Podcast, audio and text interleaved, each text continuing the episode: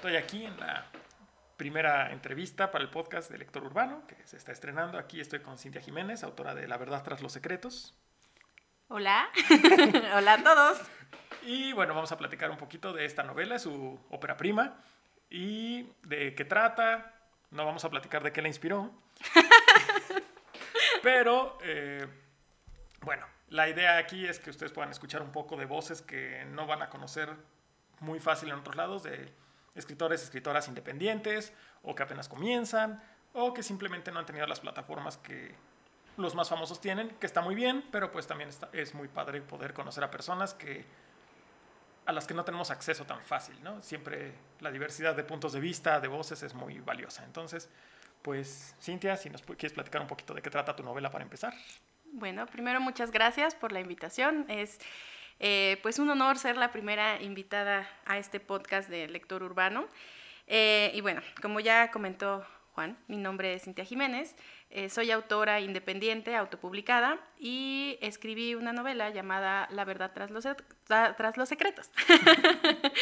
Em, la novela trata sobre un personaje llamado Renato, que tiene un poder sobrenatural que le permite conocer lo que él denomina los secretos de la mente y los secretos del alma de las personas. ¿no? Ahí hace esta diferencia entre los secretos de la mente, que es casi lo que estás pensando, y los del alma, que es lo que como tal dice tu alma, y el alma pues cuenta el pasado, el presente y el futuro. Entonces él es como un vidente, pues. Si lo queremos simplificar, sería como su poder le permite conocer eh, la historia de las personas. Entonces él, eh, al tener este poder, se dedica a contarle a los demás de que, qué va a pasar. ¿no? La gente lo busca para preguntarle cosas, él responde eh, no cobra como tal por decirles qué es lo que quieren saber sobre su vida. Eh, y pues es como, vaya, él es un tanto pesimista, él es como que la vida me puso aquí y pues es lo que, es lo que hay, no, no, no puedo cambiar mi vida y pues para qué me esfuerzo, ¿no? Entonces, un día a su casa, en una choza eh, a la orilla del mar, llega otro cuate llamado Gregorio, que le pregunta qué pasó con la mujer con la que él se iba a casar, porque desapareció de un momento para el otro, no, no le dijo nada, solo terminó con él su relación, le dijo bye bye y ya, no volvió a saber nada de ella ni de su familia. Entonces él en su búsqueda, pues alguien le dice, ¿por qué no vas a ver a este cuate que le llaman el brujo conocedor de secretos? Y pues Gregorio va, le pregunta qué fue lo que pasó. Renato le dice, pues sabes qué, pues se fue, no va a regresar, nunca la vas a volver a ver, ya supérala y pues no le gusta la respuesta a Gregorio y decide hacer una misión personal, visitarlo constantemente con la intención de que le cambie la respuesta, fastidiarlo para que le cambie la respuesta, lo cual pues obviamente no va a pasar. Eh, así es como surge una relación entre ambos, primero de, ignorar uno al otro, eh, de intentar primero por parte de, de, Gregorio como romper el hielo y Renato pues no más no le responde porque él es aparte muy, muy callado, ¿no? a lo largo de toda la, novela se puntualiza mucho el silencio de este personaje que pues está acostumbrado a que la gente no le hable, pues él no habla. Entonces, eh, eventualmente pasan a tener una especie de amistad y finalmente pues un romance entre los dos punto importante, eh, partiendo de ahí, obviamente tenemos que hablar de la representación, ¿no? Hace poco te hicieron una otra entrevista, la vi publicada, sobre la importancia de normalizar la representación de, pues, mostrar que el estándar en la vida no es ser hombre blanco heterosexual, ¿no? Claro. Entonces, este, si puedes platicarnos un poquito de la importancia que tú ves en eso, porque a veces hay muchas reacciones en contra, ¿no? De narrativas de este tipo de, bueno, ¿y por qué importa que sea homosexual, que sea bisexual, que sea una persona trans o no. Y digo, personalmente creo que importa porque simplemente como también importa cuando no lo son, ¿no? Pero sí estamos viendo más representación en más medios de esto, pero quisiera oír un poquito más de tu opinión como la autora de la novela. Pues yo considero que eh, es importante visibilizar para normalizar. ¿No? Esa es como, como la frase que he estado utilizando de un tiempo para acá, que es importante incluir, visibilizar a personas de todo tipo en todos los medios para hacer de esto algo más, digamos, común, no tanto, no, me gusta usar la palabra normal porque pues es normal, pero no es eh, común, digamos, no es el statu quo, ¿no? diríamos, eh, entre la sociedad. Eh, considero que es importante hablar de pues de muchas cosas, ¿no? A pesar de que la historia tiene estos tintes fantásticos y a pesar de que me encanta la fantasía, la ciencia ficción, eh, escapar de esta realidad que a veces tenemos eh, tan fuerte, em, considero que es importante incluir diversidad de personajes, no solamente como dices, ¿no? El, personaje blanco, heteronormado, que termina con una damisela al final de la historia, ¿no? Eh, sino a involucrar personajes de todo tipo. Esta historia, eh, cuando, se, cuando la escribí, pues yo soy escritora tipo brújula, nunca tengo planeado así punto por punto qué es lo que quiero escribir. Entonces, literal, la historia se fue formando sola y también la relación de los personajes pues fue creándose prácticamente sola. No fue como que quiero escribir una historia de estos dos personajes eh, que terminen enamorados, ¿no? No era como el plan y los mismos personajes fueron guiando la trama. Eh, pero al final del día pues es algo que para mí es importante. Eh, como también miembro de la comunidad LGBT, pues considero que es importante hablar de, nosotros, de que existimos, de que estamos. Eh, y no tanto en esta situación de escribir historias de, la, como, vaya, mucha de la literatura que existe que involucra a la comunidad es sobre los problemas que conllevan ser parte de la comunidad, ¿no? El salir del closet, eh, pelearte con otras personas por tu preferencia sexual, eh, darte cuenta de, esta precisamente la, preferencia sexual o eh, hablar de cómo, cómo te das cuenta, cómo transicionas en el caso de algunas historias que involucran a la comunidad trans. Eh, yo considero que es importante incluir personajes que sean de todo tipo, que sean gays, lesbianas, bisexuales, transexuales, pansexuales, lo que sea, hombres, mujeres, no binarios también, en historias y contextos cotidianos, ¿no? Que si escribes una historia de ciencia ficción, pues que tus personajes casualmente pues, son gays, ¿no? Pero eso no es algo que modifique tu trama. O sea, ellos son dos personajes que están haciendo su historia en tu trama, en tu novela, en tu cuento, pero pues su trasfondo es que a lo mejor son homosexuales, o a lo mejor son bisexuales, o a lo mejor son intersex, o qué sé yo, pero que eso no cambie tu historia. ¿No? que formen parte de y que sea natural y que sea común y que sea normal, que, porque somos personas y son seres humanos, ¿no? y en los seres humanos pues somos muy diversos.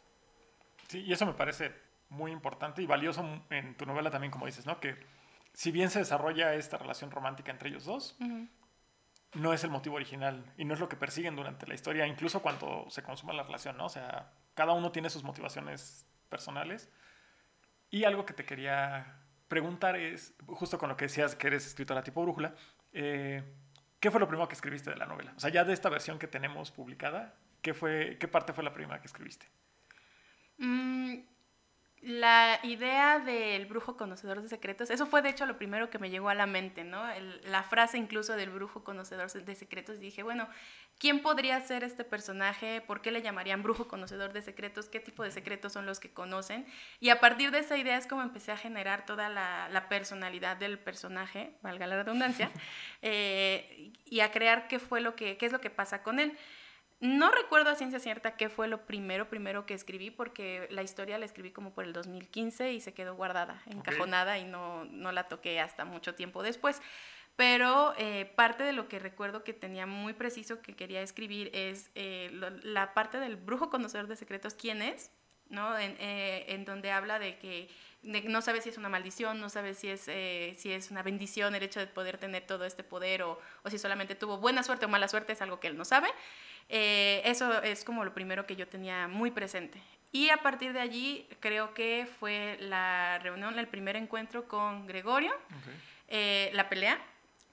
Eh, ah. no, ¿Editamos esto? No, está bien. bueno, hay muchos conflictos a lo largo de la historia y se pelean muchas veces los personajes porque tienen ideas muy diferentes de cómo ver el mundo, ¿no? son completamente opuestos uno es un poco más extrovertido, el otro es más introvertido, el otro tiene una idea diferente de cómo hacer las cosas en la vida. Entonces, eh, una de sus muchas peleas eh, tenía muy clara como cierta, de hecho, aparte de esa pelea, tenía varias peleas como en, en, mente, ¿no? De esos conflictos y lo que ocurre ya hacia el final, eso sí lo tenía muy, muy presente. Ah, qué bueno. El final siempre, siempre tengo los finales muy presentes, em, incluso los epílogos, si es que llego a escribir epílogos y tengo como a eso quiero llegar. ¿Qué es lo que pasa en medio? No lo sé, pero a eso quiero llegar. Ok. Y precisamente hablando de, de que siempre tienes los finales, cuéntanos un poquito desde cuándo empezaste a escribir, porque, bueno, hace, para los que no saben, eh, hace como un poco menos de un mes, un mes fue una presentación de tu libro en el Foro Siragüen y una de las cosas que mencionó Cintia y que quiero que escuchen es este, que si bien esta es la primera novela que publica, tiene hacia atrás muchos años de escribir, ¿no? O sea, no es algo que, que surja fácil o que sea rápido, ¿no? Entonces, ¿cuándo, ¿cuándo, empezaste a escribir? ¿Y qué te motivó a hacerlo? Mm, siempre me, me, ha gustado contar historias. De hecho, a raíz de que se presenta el libro y empiezo, empiezo a hablar más públicamente de esto, eh, hablaba con mis papás precisamente hace unos días y mi mamá me dijo, pues es que sí, tú cuando eras chiquita un día me dijiste, yo, yo quiero ser escritora. Y le dije, yo te lo dije cuando era chiquita. Y me dice, sí, ¿no te acuerdas? Le dije, no me acuerdo. Eh, según yo lo empecé a decir ya más hacia la adolescencia, no tanto en la infancia. Eh, pero siempre me gustó contar historias. Yo, yo, recuerdo que le contaba a mi mamá cosas, ¿no? Y, y, hablaba y cambiaba personajes y metía a unos y a otros. Y me pedían luego que les volviera a contar la historia y ya se la cambiaba, ¿no? Le contaba otra cosa completamente diferente, pero con otros nombres, otros personajes. Pero yo siempre estaba contándole cosas. Eh, cuando empecé a, a, a escribir, como tal, el proceso académico de la lectoescritura, de aprender a poner en palabras lo que yo tenía en mi mente, eh, pues sí llegó un momento en el que empecé a escribir otra, otras historias. Según mi mamá, mis primeros cuentos, pues también los escribí como en esa, en esa época. El, que yo recuerdo que para mí es como el primero que escribí, eh, que se me quedó muy grabado, fue cuando estaba en la primaria, en sexto justamente, nos dejaron escribir un cuento. Y yo escribí una historia así muy self-insert, en la cual en ese entonces mis amiguitas y yo nos peleábamos contra una supervillana que era la niña que nos caía mal. Entonces, eh, esa fue una de las primeras historias que yo recuerdo haber escrito. Em, y después de eso, como que no me concentré tanto en la parte de la escritura, aunque más o menos por esas fechas fue cuando también me convertí en una persona lectora.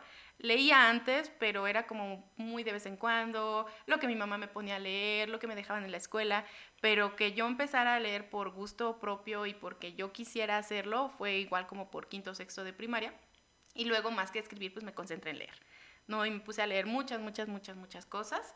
Eh, y de hecho, un libro que me marcó en el sentido de decir, si él pudo a esa edad, yo puedo, aunque en mi caso pasó muchos años después, fue cuando Christopher Paulini empezó a publicar Eragon. Y que una de las cosas como que resaltaba mucho es que Eragon lo escribió a los 15 años, ¿no? Y es como que si él pudo a los 15 años y yo tengo 12, pues igual también puedo, ¿no? Ponerme a escribir una novela y terminarla.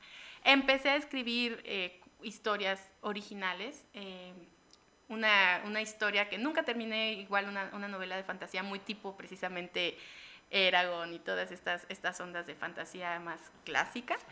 Eh, nunca la terminé porque descubrí los fanfictions. y entonces, eh, después de eso, empecé a escribir fanfiction. Y desde los 13 años hasta hoy en día, pues sigo escribiendo fanfiction. Digo, ya no con la misma eh, constancia que antes, porque sí, como toda la, secundaria y la prepa, principalmente la prepa era como escribir mucho fanfiction. Entrada a la universidad no tanto y ha ido disminuyendo como la cantidad de fics que llegué a escribir. Y hoy en día pues ya también mis tiempos o me pongo a escribir cuestiones originales o me pongo a escribir fanfics. No, no me da para hacer las dos cosas al mismo tiempo. Entonces de vez en cuando sí digo, ay, estaría padre escribir un fic sobre esto, pero a veces lo escribo, a veces los dejo a medias y no los publico. Entonces de que he, he escrito mucho he escrito mucho. Qué padre. y qué envidia. y también que, o sea, admiro el valor porque, que tienes, porque, para empezar también, en el fanfiction también creo que es un género en cuanto a, bueno, género de distribución o de formato, digamos, que es muy criticado también, ¿no? Muy atacado, porque aunque la comunidad puede ser muy... Abierta. Ajá, en el, irónicamente es hacia el interior, ¿no? Pero desde fuera hay muchos prejuicios que luego no tienen fundamento, pero eso me lleva también a preguntarte, ¿qué, qué, te motivó a decir, esta novela va a ser la primera que publique? O sea, con esta me animo, esta historia sí ya me aviento a decir, va. Pues mira, originalmente también era un fanfiction.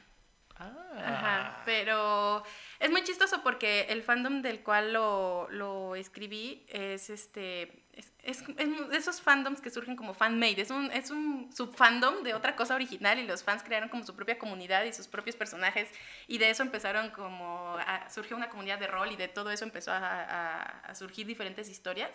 Y originalmente eh, los personajes eran como de esa comunidad que realmente a pesar de que los personajes existían en la comunidad, sus personalidades no. Eso todo fue desarrollo mío porque los personajes están como, se llaman así, esta es su ficha de personaje y hagan lo que quieran con ellos, ¿no? Pero cuando la terminé de escribir y la vi bien y dije, creo que esto puede dar más allá, ¿no? Llega un punto en el cual te das cuenta que cuando tus fics, en este caso, tienen más personajes originales y más mundos alternativos que la idea original de la cual están basados, porque dices, es que ya no te está llenando solamente escribir fanfiction. Claro. Tienes que dar otra, un salto diferente y escribir más allá. ¿no? Entonces, en mi caso, eh, esta historia, pues, vi, vi la historia y dije, pues es que lo único que tiene de, de fanfiction en ese, en ese sentido eran los nombres de los personajes y que esos personajes originales los creó otra persona, pero los hizo públicos para que cualquiera que los viera quisiera dibujarlos o escribirlos lo hiciera. Entonces técnicamente era una historia ya original. Sí, claro. Entonces cuando me puse a analizar todo esto dije, pues, ¿por qué no reestructurar algunas cosas, cambiar obviamente en los nombres de los personajes, cambiar muchas cosas que hacía referencia como al origen ¿no? de, de, de, estos dos sujetos, pero eh, cambiar la estructura y volverla algo original, ¿no? Qué padre.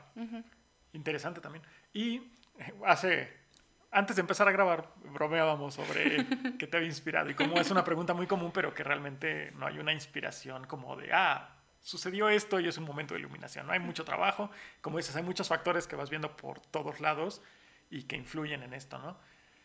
Y como son tantos, sé que no es fácil a veces ni identificarlos, pero ¿qué, ¿cuáles son tus mayores influencias? Y pueden ser tanto autorales como en otros medios, como en tu vida, o sea, ¿qué, qué cosas ves ya cuando haces el ejercicio de analizarlo tal cual tu, tu libro?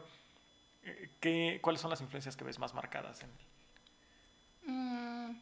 Aparte de lo que comentaste de, este, de esta comunidad, ¿no? Y de fanfiction de ahí. Pero digo, ya tuyo, ¿qué ves ahí? Pues es que yo creo que toda mi producción literaria ha estado, vaya, ha tenido influencia de diferentes personas y de diferentes autores principalmente, ¿no? Eh, creo que eh, sí mis influencias tienen que ver mucho con los autores que, que más he leído. Por ejemplo, digo, soy generación Harry Potter, entonces una gran influencia pues obviamente fue J.K. Rowling. Eh, Anne Rice también fue, es una autora que me marcó mucho en la adolescencia y creo que muchas historias también que me gustan o me gustaron pues parten ¿no? de lo que ella escribió con sus crónicas vampíricas. Pero creo que también la comunidad de fanfiction en general los fanfickers han sido una influencia muy grande para forjar el tipo de historias que me gusta leer, que me gusta escribir y cómo las escribo.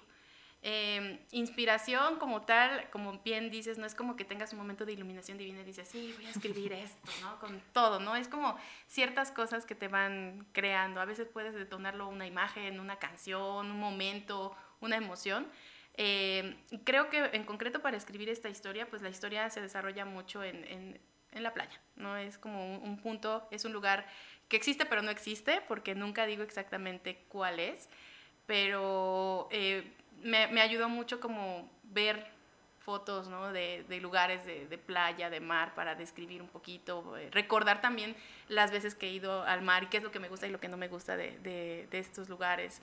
Eso también ha sido una influencia eh, para construir esta historia.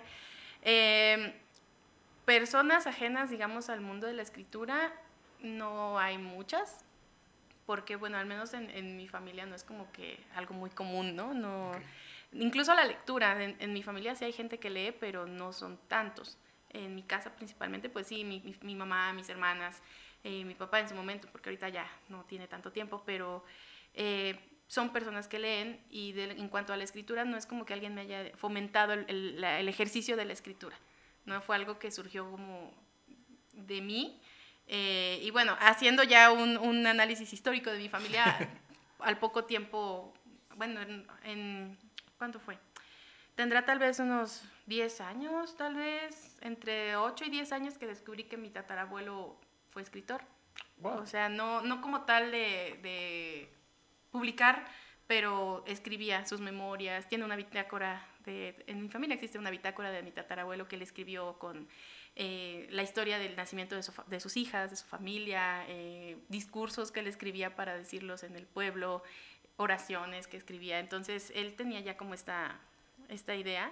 Y pues no sé si sea como que, no, sé, no sé si decir lo tengo en la sangre, pero es como en cuanto a mi familia es la única como relación ¿no? que podría existir entre mi gusto por la lectura y escritura y mi familia, porque realmente en, dentro de mi núcleo familiar no es como que me hayan dicho, te vamos a mandar a, cursitos para escribir o te vamos a enseñar a esto, te vamos a comprar libros de cómo escribir, no, obviamente no.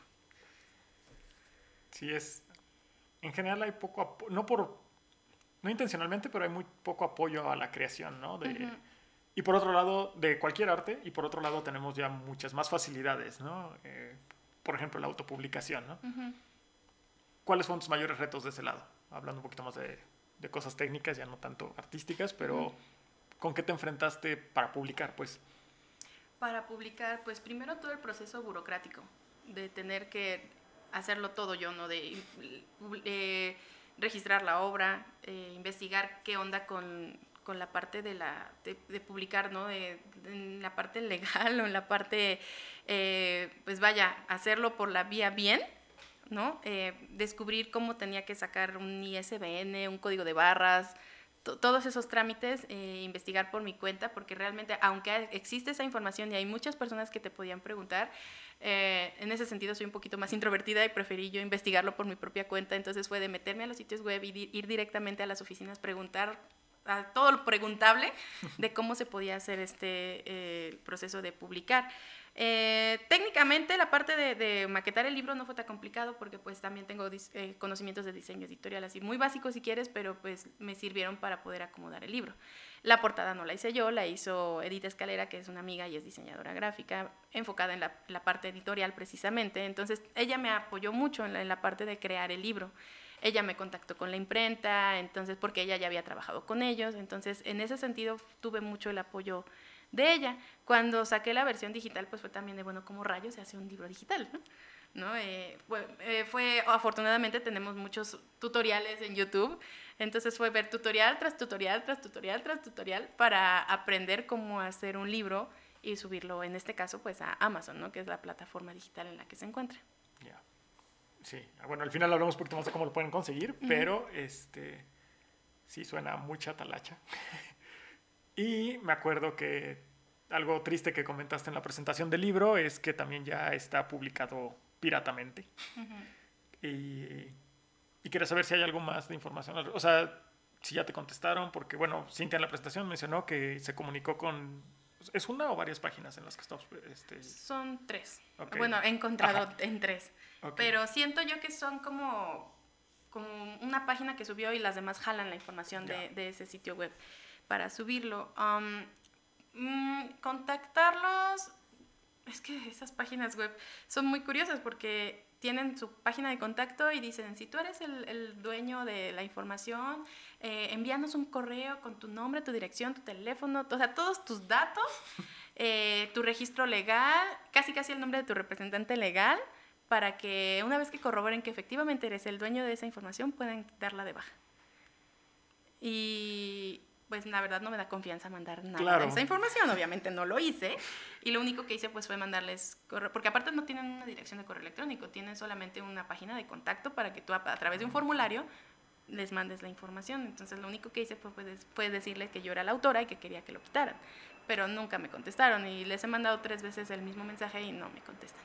Ya. Es, es eh, pues es muy complicado, ¿no? O sea, no te voy a decir que yo no he leído libros pirata, porque creo que justamente hablábamos de cómo, eh, pues, en algún momento de tu vida cuando eres estudiante, a veces no tienes los medios, eh, es más fácil a veces conseguirlo, bajarlo en PDF o, eh, o, vaya, la facilidad, la, la, tu economía no te lo permite, o X o Y razón, ¿no? No te voy a decir que yo no he consumido libros de ese tipo, pero ya cuando lo ves desde la perspectiva del autor y de cómo tú haces mucho trabajo y es tu, es tu obra, es tu, es tu producto, en particular cuando eres autopublicado y que, o sea, el libro estuvo eh, publicado en estos sitios a los tres días de que lo subí a Amazon.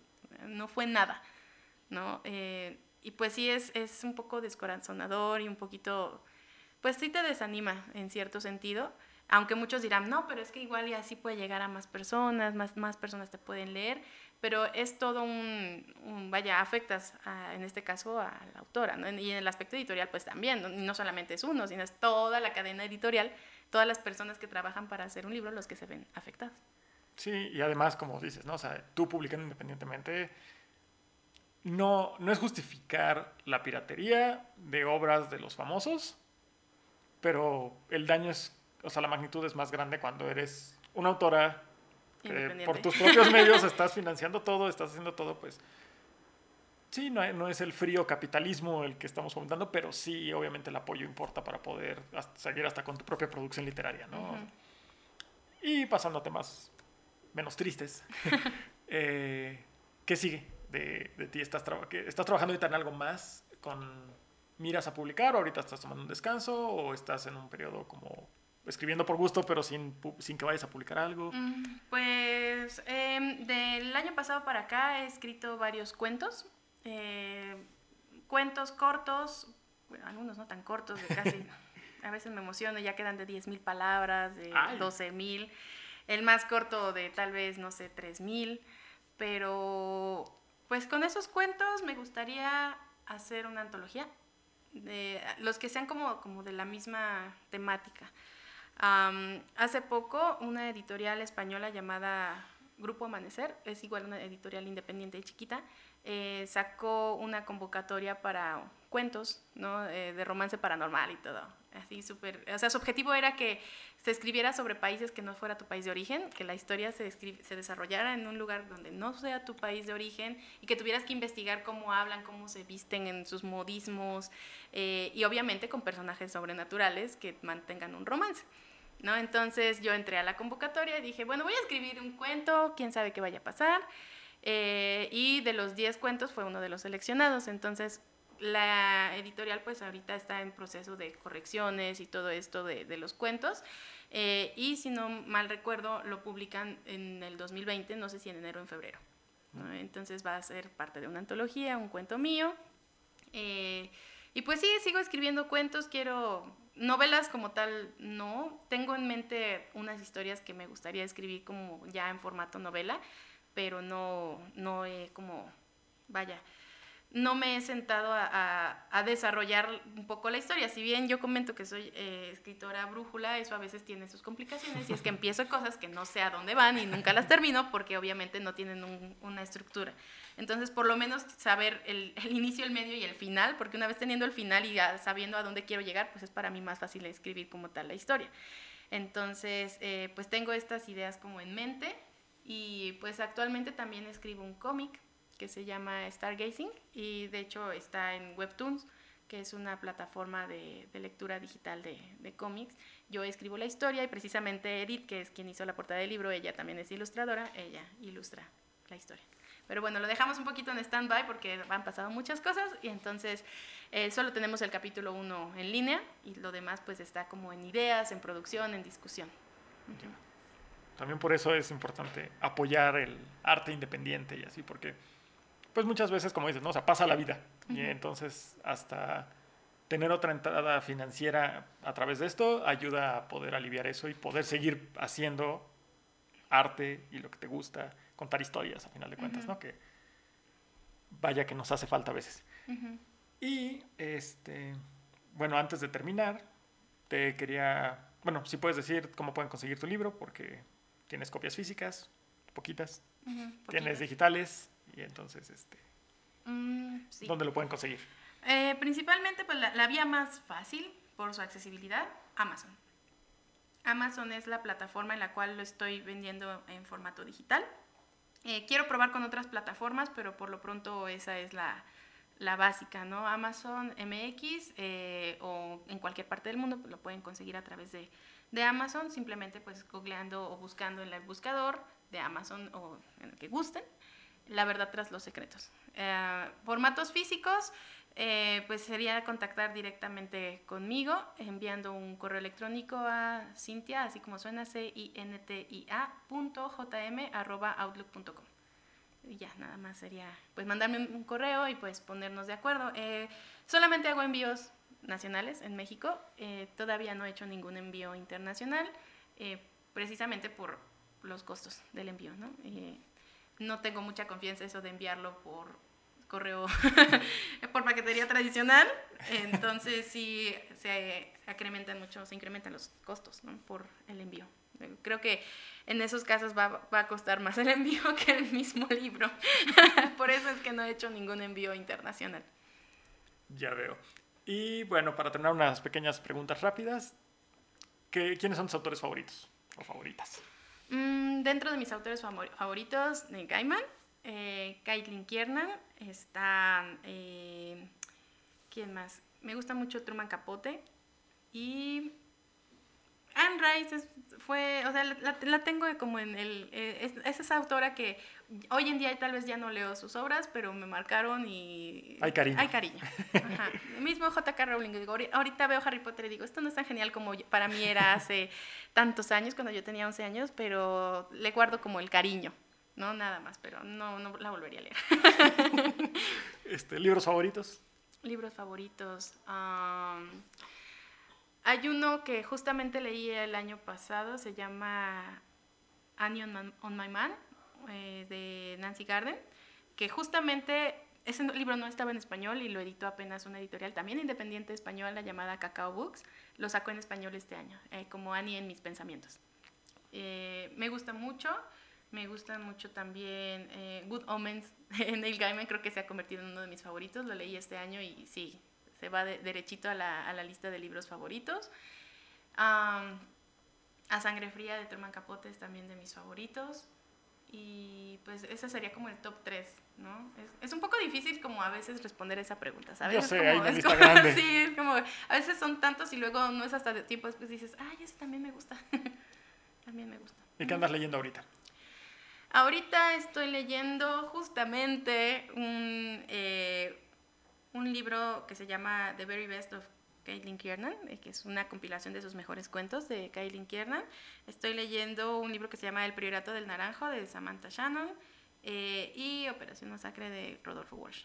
Ah, y bueno, pues, bueno, antes de, nada más antes de cerrar, algo que quisieras decirle a más gente que tenga esa cosquillita, curiosidad por escribir, algún consejo, algo, porque también hemos hablado de las dificultades que hay, los retos, eh, todo, ¿no? Pero también hay que darles una palabra de aliento, algo que hayas aprendido también ahorita haciendo esta novela, ¿no? Creo que es importante, si te gusta escribir, ponerte a escribir, ¿no? Platicábamos también eh, off the record, que eh, pues a escribir solamente te puedes aprender a escribir escribiendo, o sea, no, no hay de otra. Es como cualquier otro tipo de, de arte, un deporte, ¿no? Si quieres ser bueno en fútbol, pues te pones a practicar fútbol, no hay de otra. Eh, y lo mismo con la escritura, si les gusta escribir, pues pónganse a, escribir y lean mucho, mucho, mucho, mucho, y procurar leer de muchos géneros, de muchos tipos eh, de literatura, porque de todo se aprende. ¿no? A veces es encontrar como un tipo de historias que no conocías que existían y decir, ah, eso también está padre y ponerte a escribir. Pero no solamente eh, escribir, sino también escuchar las críticas de otras personas. Creo que es importante también abrirte un poquito y mostrar tu trabajo y no tenerle miedo al que dirán. Que hay que ser conscientes de que tu obra le puede fascinar a muchas personas, pero también va a haber muchos que van a decir esto no funciona, esto no está bien, hay mucho que cambiar tomar las críticas que consideres que vayan a mejorar tu trabajo. Si alguien es muy hiriente, pues no hacer caso de eso. Pero pues creo que lo importante es, pensar que no es imposible. Hoy en día, afortunadamente, tenemos muchas eh, opciones para publicar. Ya no es solamente estar esperando a que la gran editorial se fije en ti y de los 50.000 manuscritos que llegan al año, pues escojan el tuyo sino también eh, aprender que puedes hacer las cosas por ti mismo, que hay mucha, mucha, mucha gente allí afuera que está haciendo cosas muy importantes desde la vía independiente y autopublicada, porque tenemos las herramientas, ¿no? Internet principalmente es la herramienta en la cual muchas personas están autopublicando, no solamente libros, sino también este, autores de cómic, ilustradores, eh, músicos, ¿no? Hay mucho, mucho, mucho talento independiente y pues que también si, si optan por la vía independiente, pues saber que, eh, que tal vez el proceso es un poquito más lento porque no tienes la misma facilidad de darte a conocer, pero que no es imposible. Totalmente de acuerdo. Muchas gracias. No, a ti por invitarme. Y bueno, quería resaltar ese punto. De, creo que en la, en la literatura es donde más se ataca a los autopublicados, ¿no? Como que música, ilustración, como se puede consumir más rápido, o sea, una canción la oyes en cinco minutos, una pintura, una ilustración la ves en un momento, pero como que muchas veces mucha gente no se anima con novelas o cuentos autopublicados, entonces denles una oportunidad. Sí, por favor. este, porque hay muchas cosas muy valiosas. Eh, me gustó mucho tu novela. Muchas gracias. Muchas gracias por publicarla. No, por, a ti por leerla y por invitarme. y bueno, pues ya saben, La verdad tras los secretos de Cintia Jiménez, la pueden encontrar en digital en Amazon o le pueden escribir a cintia.jm.outlook.com para si quieren encargar en México una copia física. Eh, pueden seguirla también en Palabras y Letras en Facebook e Instagram. Mm, o solo en Instagram. En Twitter e Instagram. Ah, Twitter e Instagram, perdón. Palabras y Letras es su blog y punto de contacto oficial, entonces ahí también eh, anuncia fechas de cuando hay presentación de su libro y más información al respecto. Y muchas gracias por escuchar y bueno, eh, manden sus comentarios, quejas, sugerencias y demás. Hasta luego. Bye.